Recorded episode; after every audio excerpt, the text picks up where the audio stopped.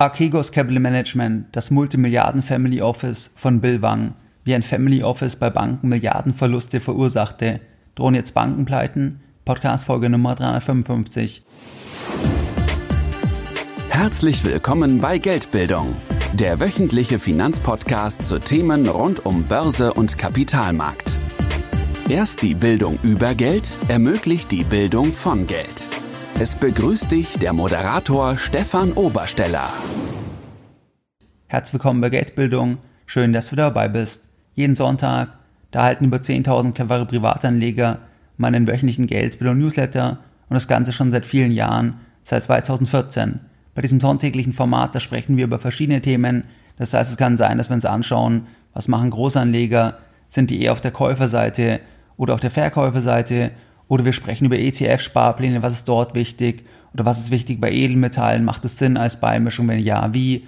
Oder wir sprechen über digitale Assets. Wenn dich solche Sachen interessieren, wenn dich solche Themen interessieren und wenn du bei dem Format noch nicht dabei bist, dann schließe dich uns gerne an. Das Ganze ist für dich vollkommen kostenfrei und du kannst dich jetzt uns anschließen, indem du auf geldbildung.de gehst und dich dann direkt auf der Startseite mit deiner E-Mail-Adresse für das sonntägliche Format von Geldbildung einträgst. In der heutigen Podcast-Folge da möchte ich mit dir über eine sehr spannende Geschichte sprechen. Und zwar geht es heute um möglicherweise einen der größten Margin Calls aller Zeiten. Was ist ein Margin Call? Bei einem Margin Call ist es so, dass hier Banken mehr Sicherheiten verlangen und jetzt in diesem Fall war es so, dass diese Sicherheiten nicht gebracht werden konnten und dann gab es hier einen Abverkauf von den Titeln, damit hier die Banken so gesehen noch ein Stück weit ihr Geld retten beziehungsweise dass Verluste begrenzt werden. Es geht heute um Archegos Capital Management. Das ist ein amerikanisches Family Office. Die sind im Verborgenen in wenigen Jahren, in unter zehn Jahren, zu einem Multimilliarden Family Office aufgestiegen und die haben auch im Verborgenen über sogenannte Total Return Swaps Positionen aufgebaut, sehr konzentriert an wenigen Titeln und das Ganze hat sich dann, wie gesagt, Ende März 2021 entladen, einfach durch die Margin Calls und da gehen wir heute ein bisschen genauer rein, was es auch für die Banken dann bedeutet. Der Gründer von dem Family Office, das ist ein gewisser Bill Wang bzw. Sankuk Wang. Er wurde in Südkorea geboren, er kam mit geringen Englischkenntnissen in die USA und sein erster Job, der war dann bei McDonald's laut Medienberichten. Er studierte Wirtschaft an der University of California und machte dann noch einen Master an der Carnegie Mellon University. Bill Wang stieg dann in die Finanzwelt ein und zwar arbeitete er einige Jahre für eine südkoreanische Investmentfirma in New York und dann konnte er einen Job ergattern bei Julian Robertson, dem Gründer von Tiger Management, der als Hedgefonds-Pionier angesehen wird. Wang hatte dann die Chance, im Jahr 2000 einen eigenen Fonds zu lancieren mit dem Fokus auf asiatische Aktien. Und dieser Fonds, der war auch sehr erfolgreich, der wuchs dann auf mehrere Milliarden Dollar an. Und dann wurden ihm äh, Insiderhandel vorgeworfen, beziehungsweise er wurde daran verurteilt im Jahr 2012 musste dann eine Strafe bezahlen von 44 Millionen US-Dollar. Es ging da um drei chinesische Bankaktien. Infolgedessen war es dann so, dass der Fonds geschlossen wurde, dass dann das Geld an die Investoren retourniert wurde und dass Wang dann kein Geld mehr für Dritte managen durfte. Wang öffnete dann sein eigenes Family Office, das heißt, wo er nur noch sein eigenes Vermögen dann verwaltete, und zwar Archegos Capital Management. Und laut Medienberichten, da startete er mit rund 500 Millionen US-Dollar. Er hatte dann unglaublichen Erfolg. Das heißt, er investierte zum Beispiel in Netflix, in Amazon, in LinkedIn und er konnte dann das Vermögen wirklich vervielfachen. Das heißt, er hatte dann da irgendwo Eigenmittel aufgebaut von über 10 Milliarden Dollar. Das heißt, er hatte das Ganze verzwanzigfacht in unter 10 Jahren und gleichzeitig hat er auch noch mehrere hundert Millionen Dollar gespendet an seine eigene Foundation. Das heißt, die wahre Rendite auf das Eigenkapital war wahrscheinlich nochmal höher als die Verzwanzigfachung. Das heißt wirklich eine außergewöhnliche Performance.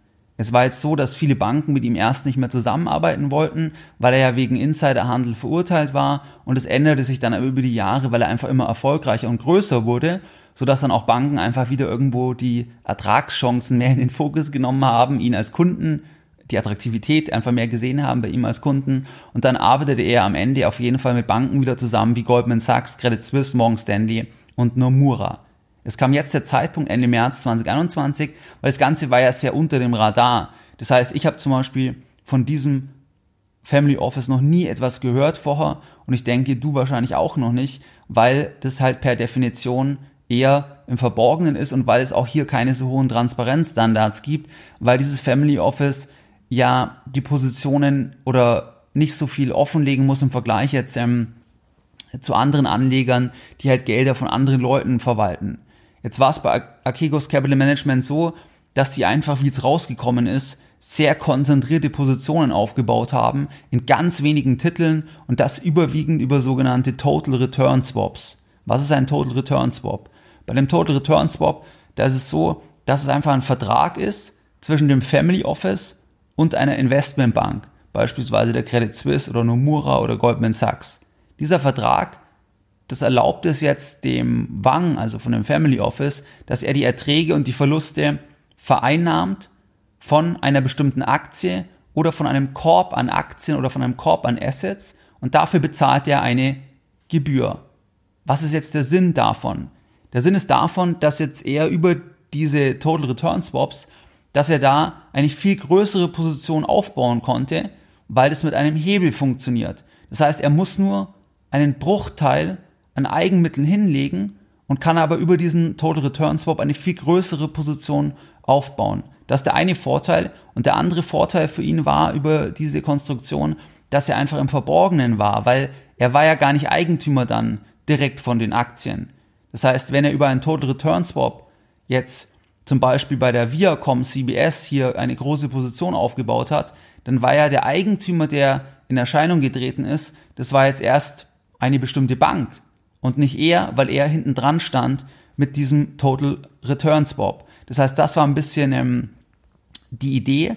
Und das Problem ist jetzt, wenn jetzt das Asset fällt, also wenn er jetzt über den Total Return Swap eine große Position aufbaut, bei einer bestimmten Aktie nur einen bestimmten Teil an Eigenmitteln hinlegt und wenn jetzt aber die Aktie fällt, dann muss er ja die negative Rendite bezahlen, das ist die eine Seite, plus die Gebühren natürlich, und auf der anderen Seite sagt aber die Bank irgendwann, du musst jetzt Sicherheiten bringen, weil sonst haben wir ja das Problem, weil die Bank hat ja das Asset, die Aktie gekauft. Und das ist genau dann das Thema von diesem sogenannten Margin Call. Das heißt, wenn also die Aktien, die Assets deutlich fallen, dass dann die Bank mehr Sicherheiten verlangt. Das nennt man eben Margin Call. Und wenn das nicht gebracht werden kann, was macht dann die Bank? Dann sagt die natürlich, jetzt müssen wir unser Risiko reduzieren und dann stellen wir das Ganze glatt. Und wenn jetzt aber das ganz schnell geht, also wenn jetzt die Preise von den Sicherheiten ganz schnell fallen, dann gibt es ein Problem weil dann kann es unter Umständen nicht mehr reichen. Und das Thema Margin Call hatten wir beispielsweise auch bei dem ehemaligen CEO von Wirecard, bei Markus Braun. Der hatte auch Aktien, wenn er rausgekommen ist, auf Kredit gekauft. Und das Ganze endete dann auch, wo die Aktie so gefallen ist, in Margin Calls. Das heißt, dass die Banken dann die Aktien glattgestellt haben. Das heißt, wenn man sich dort die BaFin Director Dealings anschaut, dann steht da dort, dass es eben ein Margin Call war. Und ähm, das ist die gleiche Logik. Wenn das Asset ganz schnell fällt, dann kann es auch für die Bank eben zum Problem werden. Und genau das war jetzt hier der Fall, weil das Spannende an der Situation war, dass der halt mit verschiedenen Banken, ich nannte ja einige, Verträge hatte, also Total Return Swaps. Und die einzelnen Banken wussten nicht unbedingt, was machen denn die anderen, wie groß ist die Gesamtposition. Und dadurch konnte er halt unglaublich viel Hebel aufbauen. Und das ging dann wirklich vollkommen nach hinten los, weil es war dann einfach so, da gibt es jetzt unterschiedliche Zahlen, letzten Endes weiß man das zum aktuellen Zeitpunkt noch nicht genau, aber dass er ungefähr eben 10 Milliarden Dollar Eigenmittel hatte, aber gleichzeitig ein Portfolio von 30 Milliarden Dollar oder sogar noch viel mehr bewegt hat. Das heißt, es gibt hier Medienberichte äh, bei Bloomberg, dass er sogar bis zu 100 Milliarden Dollar in nur wenigen Aktien bewegt hat. Und das ist natürlich gewaltig weil das ein riesiger Hebel ist. Er hat damit ja auch die Aktienpreise beeinflusst letzten Endes. Er hat die selber nach oben gekauft, dadurch sein Vermögen gesteigert und das Ganze hat sich dann Ende März einfach vollkommen entladen. Und da waren dann Titel darunter wie zum Beispiel Viacom CBS, Discovery oder auch chinesische Aktien wie zum Beispiel RLX Technologies. Das heißt, das war ein bisschen die Systematik. Ausgelöst wurde das Ganze auch durch Viacom, weil da hatte er eine ganz große Position über diese ähm, Swaps aufgebaut. Und zwar gab es eine geplante Kapitalerhöhung und ähm, die brachte dann, weil die am Markt einfach nicht so angekommen ist, ich glaube, da war das dann so, ähm, dass dann weniger eingenommen wurde wie geplant. Auf jeden Fall, dass das Ganze dann schlecht ankam, dann die Aktie gefallen ist und dann ging die Abwärtsspirale in Gang, weil das halt auch so eine große Position war. Das heißt, dass die Banken einfach hier Sicherheiten wollten. Er konnte das Ganze nicht bedienen und die Banken mussten dann in Windeseile Position abstoßen, um die eigenen Verluste zu begrenzen. Und sie wussten halt gar nicht, wie groß ist eigentlich das Gesamtrisiko. Und das war dann aber so, dass dann die Banken Positionen im Umfang von über 30 Milliarden Dollar in kürzester Zeit liquidiert haben. Und wer am schnellsten war, der hat die Verluste natürlich am stärksten reduziert. Das war zum Beispiel laut Medienberichten Goldman und äh, Morgan Stanley. Die haben hier keine so relevanten Verluste dadurch erlitten, aber andere, wie zum Beispiel die Schweizer Großbank, die Credit Suisse, die hat es dann stark getroffen, weil die haben dann wirklich hier mit diesem einen Mandanten, mit diesem einen Family Office Milliarden verloren. Das heißt wirklich Milliarden verloren. Die haben am 29.03.2021, da haben sie dann gemeldet, Zitat Anfang, a significant US-based hedge fund defaulted on margin calls made last week by Credit Suisse and certain other banks. Following the failure of the fund to meet these margin commitments, Credit Suisse and a number of other banks are in the process of exiting these positions. While at this time, it is premature to quantify the exact size of the loss resulting from this exit, it could be highly significant and material to our first quarter results und so weiter. Zitat Ende. Und mit dieser Bezeichnung ein signifikanter US-amerikanischer Hedgefonds, da meinten sie hier Archegos. Im Endeffekt ist es gar nicht ganz korrekt, weil es ist eigentlich gar kein Hedgefonds, sondern ein Family Office. Aber auf jeden Fall haben sie hier erstmal die Meldung rausgegeben, was halt auch die Signifikanz dann für die Gesellschaft zeigt. Und dann am 6.4.21, da haben sie es dann mal benannt. Und zwar, dass am Ende das Ganze sie 4,4 Milliarden Franken gekostet hat aktuell Stand heute oder Stand ähm, 6.4. dieses Scheitern von Archegos Capital Management. Das heißt, sie waren da einfach viel zu langsam beim Abbauen der Position. Goldman, Morgan Stanley waren scheinbar da wesentlich schneller. Und jetzt ist es so, dass wirklich das verheerend ist natürlich für die und dementsprechend hat auch die Aktie dann reagiert. Bei Nomura, bei dieser japanischen Investmentbank ist es ein bisschen das Gleiche. Da ging das Ganze dann auch wieder in die Milliarden. Das heißt, die haben ungefähr zwei Milliarden Dollar dann ähm, verloren, gemäß der Meldung vom 29.03. Das heißt, wir können hier sagen, dass hier Banken auf jeden Fall Milliarden verloren haben durch die Margin Calls, weil die Aktienpreise so stark gefallen sind, auf der einen Seite, auf der anderen Seite, weil eben die Hebelung so hoch war. Und das ist ein bisschen so die Geschichte hier von Archegos Capital Management. Was fällt auf?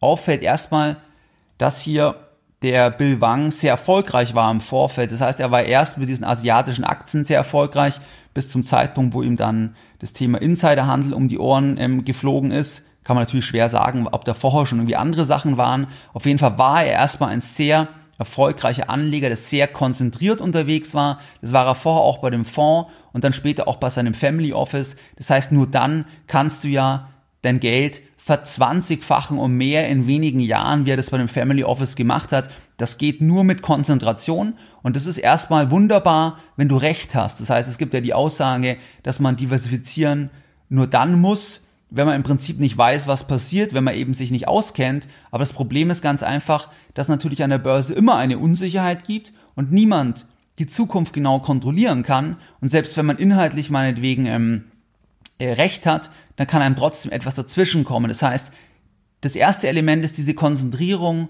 als Erfolgsfaktor nach oben. Und wenn dann noch Hebel dazukommt, dann heißt es natürlich schon, dass das ein Stück weit auch größenwahnsinnig ist, vor allem in dem Umfang, weil dann hat er ja ein solches Commitment, dass einfach nichts schiefgehen kann.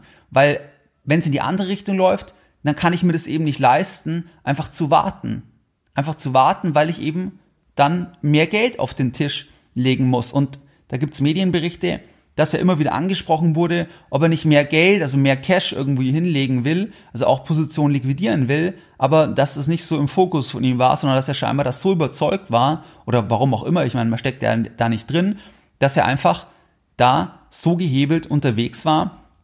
Und das ist am Ende dann schon ein bisschen hasardeurmäßig letzten Endes, weil selbst wenn alles passt, der Markt ist der Markt, der Markt kann sehr lange irrational sein und das kann ich dann aber nicht mir leisten, wenn, wenn ich mit so einem hohen Hebel einfach arbeite. Das heißt, erstmal sehr erfolgreich, Konzentration hier als Schlüssel, aber das siehst du halt auch, das ist halt für die aller, allermeisten Privatanleger, also Hebel jetzt sowieso nicht, aber auch Konzentration ist einfach deswegen schwierig, weil es immer auch anders kommen kann und wenn man dann nur ganz wenige Titel hat und sich voll darauf konzentriert, dann muss ich halt recht haben.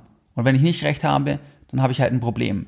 Dann sehen wir im zweiten Element, dass hier Investmentbanken ein desaströses Risikomanagement haben.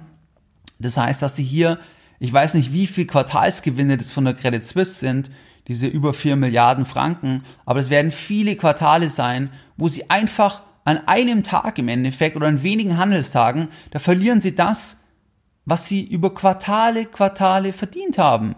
Das heißt einfach weg, weil es eben asymmetrisch ist. Das heißt, sie gehen da extreme Risiken ein, wenn sie hier so viel Geld leihen, hier kein, kein gutes Risikomanagement haben und dann verlieren sie einfach in ganz kurzer Zeit das Geld. Jetzt kann man überlegen, warum machen die das? Also, warum machen die das? Aus meiner Sicht ist sicherlich ein Punkt, dass es halt immer das Thema auch Skin in the Game ist. Das heißt, dass natürlich das ein bisschen ungleich verteilt ist, das, ähm, das Risiko, weil am Ende bezahlen das jetzt halt dann die Aktionäre und wenn die Aktionäre es nicht mehr bezahlen können, dann wird es der Staat bezahlen, wahrscheinlich im Falle von der Credit Suisse, weil die halt so groß ist. Das heißt, wir haben hier, dass einfach nicht man selbst immer dafür haftet, weil dann würde man wahrscheinlich wesentlich genauer hinschauen, wenn, ähm, wenn am Ende das immer den eigenen Geldbeutel voll betreffen würde, auch mit aller Downside. Und das ist da ja nicht der Fall bei Investmentbanken. Und das ist sicherlich ein Grund, warum hier irgendwie die Risiken ein bisschen,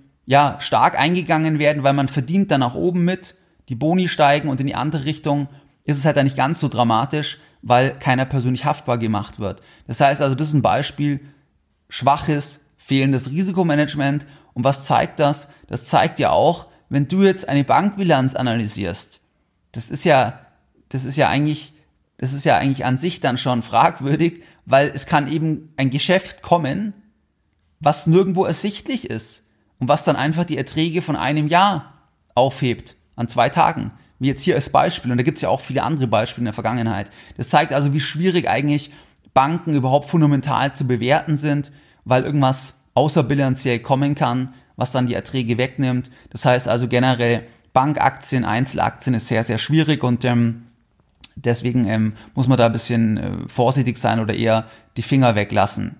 Dann ist das Thema, dass man natürlich nicht weiß, wie viele Fälle gibt es da noch. Das heißt, es kann niemand sagen, ob nicht jetzt eigentlich das ganze Sentiment, was wir haben in den letzten Monaten, eigentlich schon in den letzten Jahren auch, dass wir in einem langen Bullenmarkt sind und dass das ja auch bedeutet, dass einfach die Leute mehr Risiken eingehen. Dann haben wir noch die Nullzinsen. Das heißt, man sucht Alternativen. Banken wollen Provisionserträge erzielen, verleihen vielleicht Geld, wo man es normal nicht verleihen sollte oder nicht in der Umfang, nicht in der Intensität.